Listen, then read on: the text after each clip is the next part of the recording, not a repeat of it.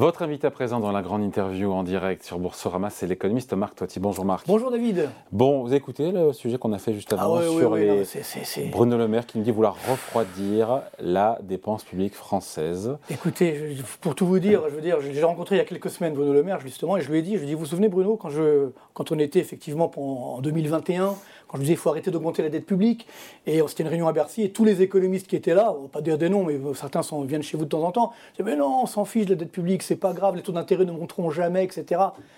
Et évidemment, il les a crus malheureusement. Donc, mais quel manque de discernement. Alors évidemment, maintenant, ben, on rame, on rame, euh, bien entendu, parce que les taux d'intérêt sont en train d'augmenter. Donc on le voit, la charge de la dette qui est en train d'exploser. hein. Et donc ça, Il n'y a pas de problème de soutenabilité de la dette Bah si. publique française aujourd'hui. si. Elle se finance tranquillement non, sur euh, les marchés. Il y a deux choses. Sur la soutenabilité, c'est très simple. C'est quoi la soutenabilité de la dette? Effectivement, je suis d'accord avec vous, la dette en elle-même, qu'on soit à 100%, 120% du PIB, pourquoi pas On a, un, on a un, un stock de dette par rapport à un flux de revenus. Donc on peut comprendre. Et puis la, la France finance tranquillement, attendez. sans problème sur les marchés Ah, financiers aujourd'hui. mais, mais le, le problème, c'est le suivant c'est que c'est quoi la soutenabilité? C'est que si je m'endette et que cette dette génère suffisamment d'activité, de croissance économique, de revenus pour au moins rembourser les intérêts de la dette, là, la dette est soutenable. Techniquement, elle est soutenable. Sauf que nous, en France, si on prend l'État français, ça ne nous est plus arrivé depuis 2007. C'est-à-dire que depuis 2007, chaque année, même si on prend 100% du PIB, il n'y a pas assez pour rembourser les intérêts de la dette. Et donc, juste pour rembourser les intérêts de la dette, il faut encore s'endetter. C'est ça la bulle de la dette. C'est ça qui est absolument inadmissible. Et parallèlement, euh, justement, j'ai fait ma chronique YouTube sur ça hier, euh, qui montre que bah, les dépenses publiques n'ont jamais baissé en France. Ouais. Jamais. Euh, et pareil, encore une fois, on est numéro un des impôts parce qu'il faut bien prendre conscience qu'aujourd'hui, euh, on parlait tout à l'heure du, du Canada justement, ben, le Canada lui aussi a connu des grandes difficultés. Et puis il a réformé son économie et il a réussi à réduire la part de la dépense publique. Aujourd'hui, on est à 42% du PIB. C'est certainement trop faible, mais nous on est à 58,2%. C'est un sommet. Nous sommes numéro un du monde. Et puis la charge de la dette qui en 2027 sera de 70 milliards d'euros. Mais, euh, Et si tout va bien si tout va bien, parce que ça veut dire que les taux d'intérêt vont arrêter d'augmenter. Parce que là, on est déjà à 3% taux d'intérêt à 10 ans, ça va être public à 10 ans. Mais si effectivement, il n'y a pas de garantie sur cette baisse de la dette publique, les taux d'intérêt vont continuer d'augmenter. Les taux d'intérêt des obligations d'État, pas les taux d'intérêt de la Banque centrale européenne, parce que ça va se calmer finalement avec la récession qui arrive. Mais le gros problème, c'est qu'on a une situation où, comme on a une dette qui explose, qui continue d'exploser, eh bien, les taux d'intérêt peuvent encore augmenter. Et là, évidemment, c'est, j'ai envie de dire, la double peine. On a de l'inflation qui va rester élevée, taux d'intérêt euh, qui augmente, et même la triple peine, puisque ça va générer une récession qui va, qui va s'installer.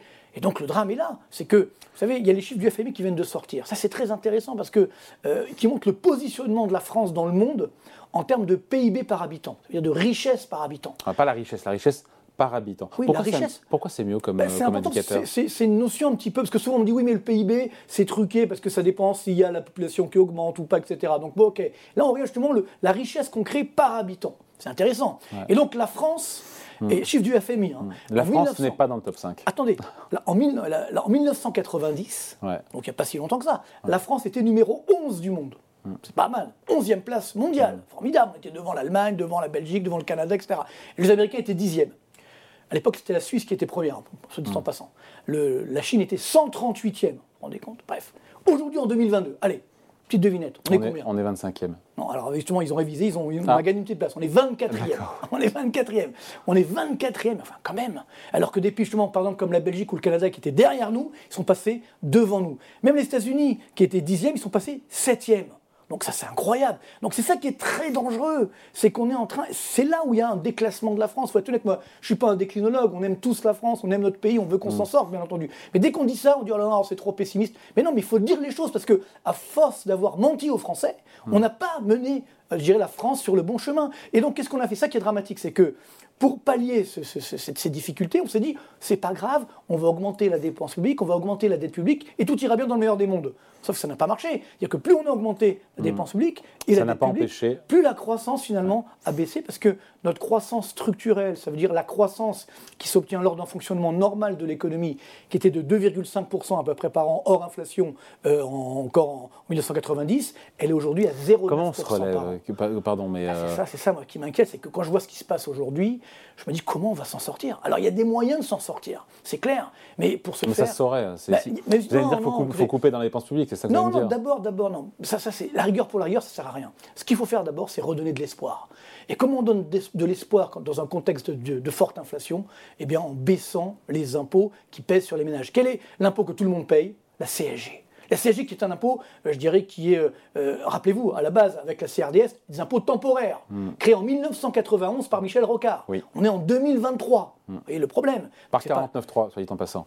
Exactement. Donc, vous voyez que, encore une fois, refermée. tout à fait. Mais toujours dit que euh, bah, ce temporaire a duré. Mais on n'a pas arrêté d'augmenter cette taxe qui Mais est la énorme. CSG rapporte beaucoup plus que Ah l'impôt oui, sur le oui, revenu. mais attendez, justement, c'est ça le vrai enjeu, c'est qu'à partir du moment où vous baissez cette, cette CSG, qui est quand même très inégalitaire, Il faut baisser de faut combien la. CSG Même si on le base de, tro- de trois points dans mon dernier livre, j'avais fait effectivement des simulations, euh, ça, ça- ça permet de relancer, de redonner du vous- pouvoir d'achat mais vous à tous les ménages. Alors voilà, le problème c'est que derrière, effectivement, Bah, il faut euh, financer. Alors déjà, il y aura une partie du financement via la croissance que ça va générer, et puis parallèlement, il faudra baisser les dépenses publiques. Là aussi, Et mais il le problème c'est...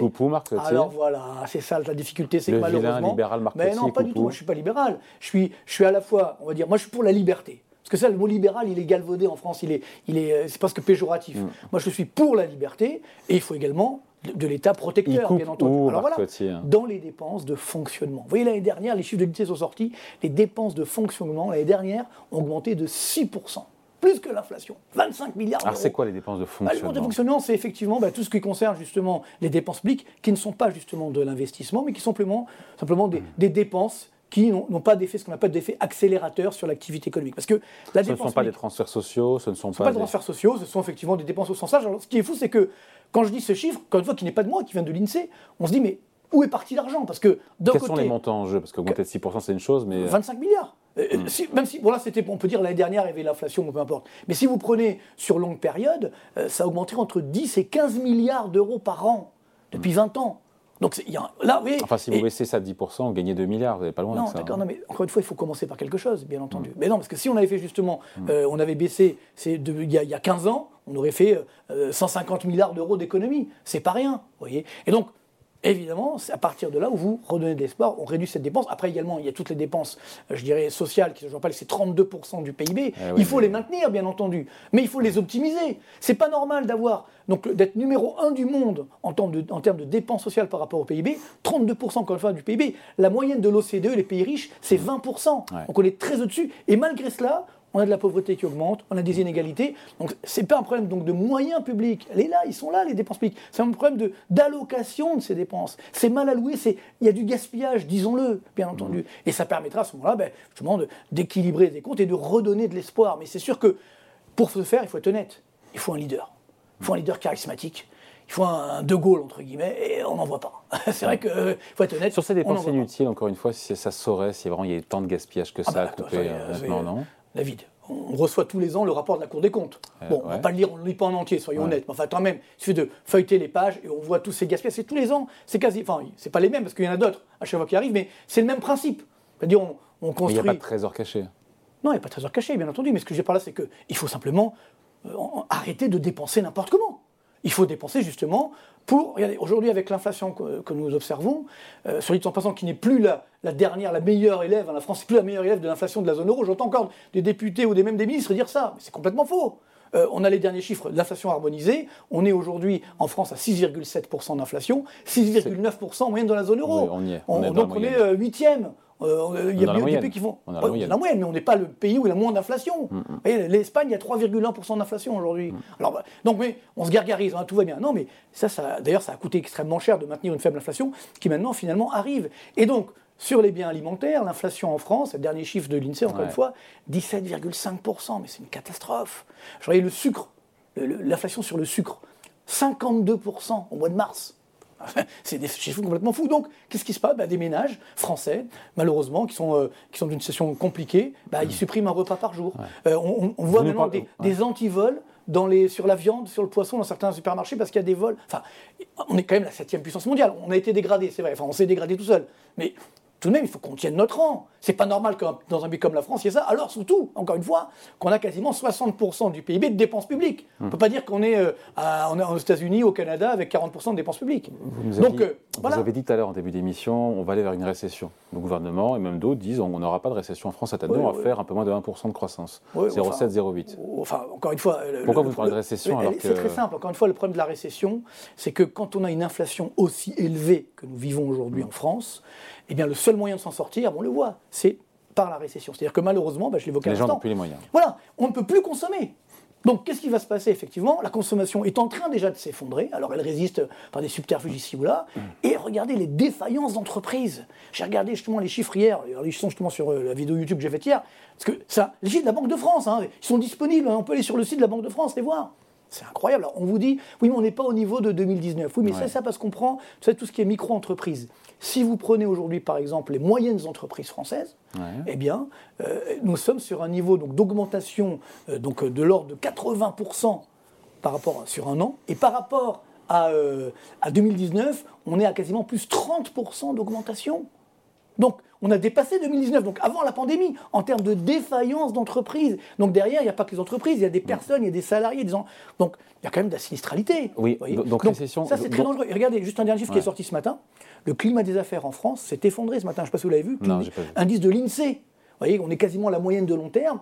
Donc c'est évident que le PIB va, baisser. Alors de combien On verra bien. Mais sur, en moyenne sur l'année, je pense que si on fait 0,5% de croissance, ce sera déjà formidable. Sachant qu'encore une fois, les taux d'intérêt augmentent. Il y a également le secteur de l'immobilier qui est en train de souffrir. Juste, euh, cette, cette euh, pas une récession, parce que si on fait 0,5% sur l'année. Oui, en, moyenne annuelle. Maintenant, la récession, encore une fois, euh, parce que c'est deux trimestres consécutifs de baisse du PIB. Peut-être qu'on n'en aura qu'un. et puis le lendemain, le, trimestre d'après, ça va augmenter. quel impact sur l'inflation? Est-ce qu'enfin l'inflation se calmera? On est à 6,5 en France. Quand est-ce qu'on revient dans une zone plus raisonnable? Parce qu'aujourd'hui, ça commence à baisser un petit peu, notamment grâce à l'énergie. Alors attention, euh, l'inflation, je rappelle, c'est simplement ce qu'on appelle un glissement annuel des prix. C'est-à-dire on regarde les prix en mars 2023 par rapport au, au mars, de, mars 2022. Donc qu'est-ce qui se passait en mars 2022 C'était le début de la guerre en Ukraine, et c'est là où les prix, des, notamment d'énergie, ont flambé. Donc c'est que l'inflation a un petit peu baissé, donc 5,6% aux normes INSEE, donc 6,7% aux normes, aux normes européennes, et, et donc à partir de là on se dit, oui, alors ça baisse un petit peu. Oui, mais c'est un effet technique parce que en mars 2022, les prix avaient très fortement augmenté. Maintenant, cet effet technique va se calmer. Donc l'inflation va rester élevée, mais par contre, alors sachant qu'en plus de cela, on le voit, on le vit au quotidien, on a une baisse des cours des matières premières, une hausse de l'euro. Donc ça aurait dû faire baisser les prix des produits importés, et notamment le pétrole, etc. Quand vous allez voir votre plein, il est toujours à 2 euros le litre sur le super euh, euh, sans plomb 95 il y, a un problème. Euh, on a répercuté à la hausse, et là, on ne répercute pas à la baisse. Hmm. Donc, là aussi, il y a, à qui la faute? Bah, il y a une latence. Y a, enfin, globalement, c'est vrai qu'on traîne des prix. Certainement, il y a certains traînent des pieds. Alors, je pas, on ne va pas faire, le, encore une fois, le, le, bah, procès de certains ou d'autres. Mais non, mais ça montre bien qu'il y a une rigidité à la baisse. Bah, C'est-à-dire qu'il y, a des marges indues qui sont, euh, qui sont faites. Quel est d'ailleurs l'un des plus grands gagnants de cette inflation? C'est l'État. Hmm. L'année dernière, vous savez que combien ont augmenté les, les recettes fiscales de l'État hmm. L'année dernière? 8% de hausse rendez compte, c'est énorme. Donc là aussi, euh, l'État aurait pu faire un geste en baissant, comme encore une fois, la CSG, etc. Donc euh, voilà. Et, malgré cela, on va avoir un déficit public cette année de l'ordre de 150 milliards ou 160 milliards d'euros. 5 points de PIB. Donc c'est quand même assez incroyable. Ça veut dire quoi? Ça veut dire qu'on ben, continue à lâcher. On gagne du temps, on est dans la fuite en avant. Et ça, là, quand même, je, trouve ça assez irresponsable, hein, excuse-moi l'expression. Ça fait des années que ça dure, hein, c'est pas qu'aujourd'hui, hein, mais là, quand même, bon, il, faut, il faut maintenant dire stop. Le problème, mm. c'est que vu ce qui s'est passé avec la, les, manifestations, les grèves qui continuent, il y, y, a un vrai ras-le-bol euh, au niveau de, des ménages, de beaucoup de ménages français malheureusement.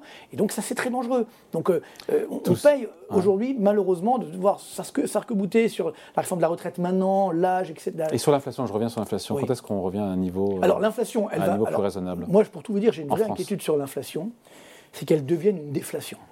C'est-à-dire qu'on a oh, connu ça. Bah bah, non, mais pas tout de suite, pas tout de suite. Mais c'est-à-dire qu'on a connu ça. Alors, je suis un peu plus âgé bah, que vous, mais que certains qui nous écoutent. Mais c'est vrai que j'étais très jeune à l'époque, au Japon. Vous savez, 90, à l'époque, le Japon, c'était le modèle absolu. Il y avait une, donc une inflation qui était assez élevée. Euh, il y avait, donc tout allait bien. Il y avait des bulles immobilières, boursières. Tout allait formidablement bien au, Japon. Et puis ensuite, bah, comme toutes les bulles, ça s'est dégonflé. Et le Japon est rentré dans 25 ans de déflation. Alors, je ne dis pas que nous sommes le Japon, qu'on va connaître la même chose, parce qu'il y avait une baisse de la population, etc. Bon, il y a plusieurs éléments. Mais néanmoins, c'est vrai que ça, ça m'inquiète, parce que les prix ont tellement augmenté aujourd'hui. Moi, je pense que la consommation va s'effondrer. Regardez ce qui se passe aujourd'hui, c'est-à-dire euh, dans, les magasins ou dans le, dans le secteur du textile, par exemple. Vous voyez, toutes les, toutes les faillites d'entreprise qu'il y a dans le secteur du textile, ils ne tiennent plus. Ça ne tient pas. Parce que ben, les ménages français, si déjà euh, ils ont du mal à, simplement à, consommer des biens alimentaires, évidemment, ils ne vont pas forcément acheter euh, autre chose. Et puis si en plus, évidemment, euh, alors il y a peut-être également une démarche, on va dire, de, décroissance, etc. Donc ça ne va pas arranger les choses. Mm. Donc moi, je pense que globalement, moi, je suis assez inquiet. Alors, je pense que l'inflation, elle va baisser progressivement. Il y aura de l'inflation. Bon, il est inquiet en général, manière Pardon? Hein. C'est un trait de caractère d'être inquiet. Non, pas du tout. Moi, je, non, moi, non. Vous savez, David, on se connaît depuis très longtemps. Vous savez bien que je suis optimiste de nature. Mais que, effectivement, des fois, je me dis, ça fait 25 ans que, voilà, que je donne les mesures à prendre et qu'on fait exactement l'inverse.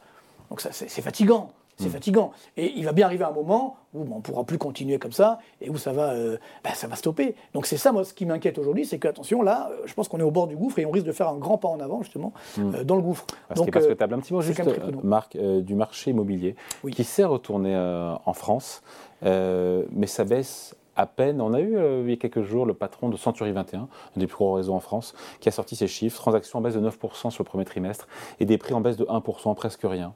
Oui, ça dépend où. Ça dépend où. Que quand vous prenez effectivement, alors il y a, bon, y a plein d'indicateurs qui sortent ici ou là, euh, notamment euh, donc l'indicateur meilleurs agents, les échos, qui est assez fiable. J'ai un peu regardé. Et qui dit 1% de baisse aussi. Hein. Alors non, attention, il faut regarder déjà, voilà, à Paris, par rapport au plus haut, on est à 6,7% de baisse. C'est quand même pas rien. Vous voyez? Sur Boulogne, bah, tiens, là on est à Boulogne, on peut le dire, on ouais, à Boulogne. On est à 11% de baisse.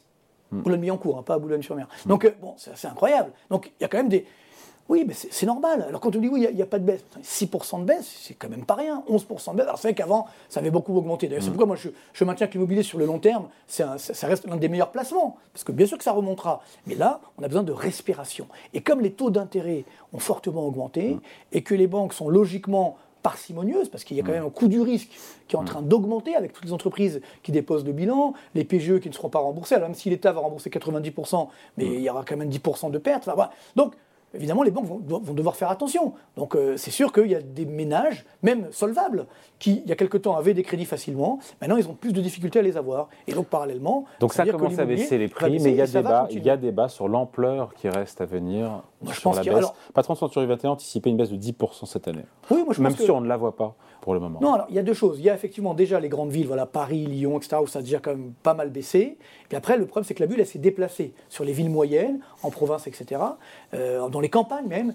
Et donc maintenant, ben, là aussi, ça va se généraliser. Donc on va voir effectivement, moi je tape sur une baisse moyenne, effectivement, entre 10 et 15%. Je pense que là, on aura fait l'essentiel du boulot. Et après, ça redémarra. Vous voyez Mais il faut que de temps en temps, on ait ce dégonflement de bulle logique pour qu'on puisse redémarrer sur des bases plus saines. C'est comme sur les marchés boursiers, je sais que vous allez en parler après, mais c'est vrai que... Non, pas du tout. Ah bon Non, je dire justement, tiens, le CAC 40 à 7500 points. Oui, euh, c'est formidable, dire. Non, mais en même temps... Euh, il y a beaucoup, c'est vrai, d'experts qui sont un peu déconcertés par, euh, par cette hausse.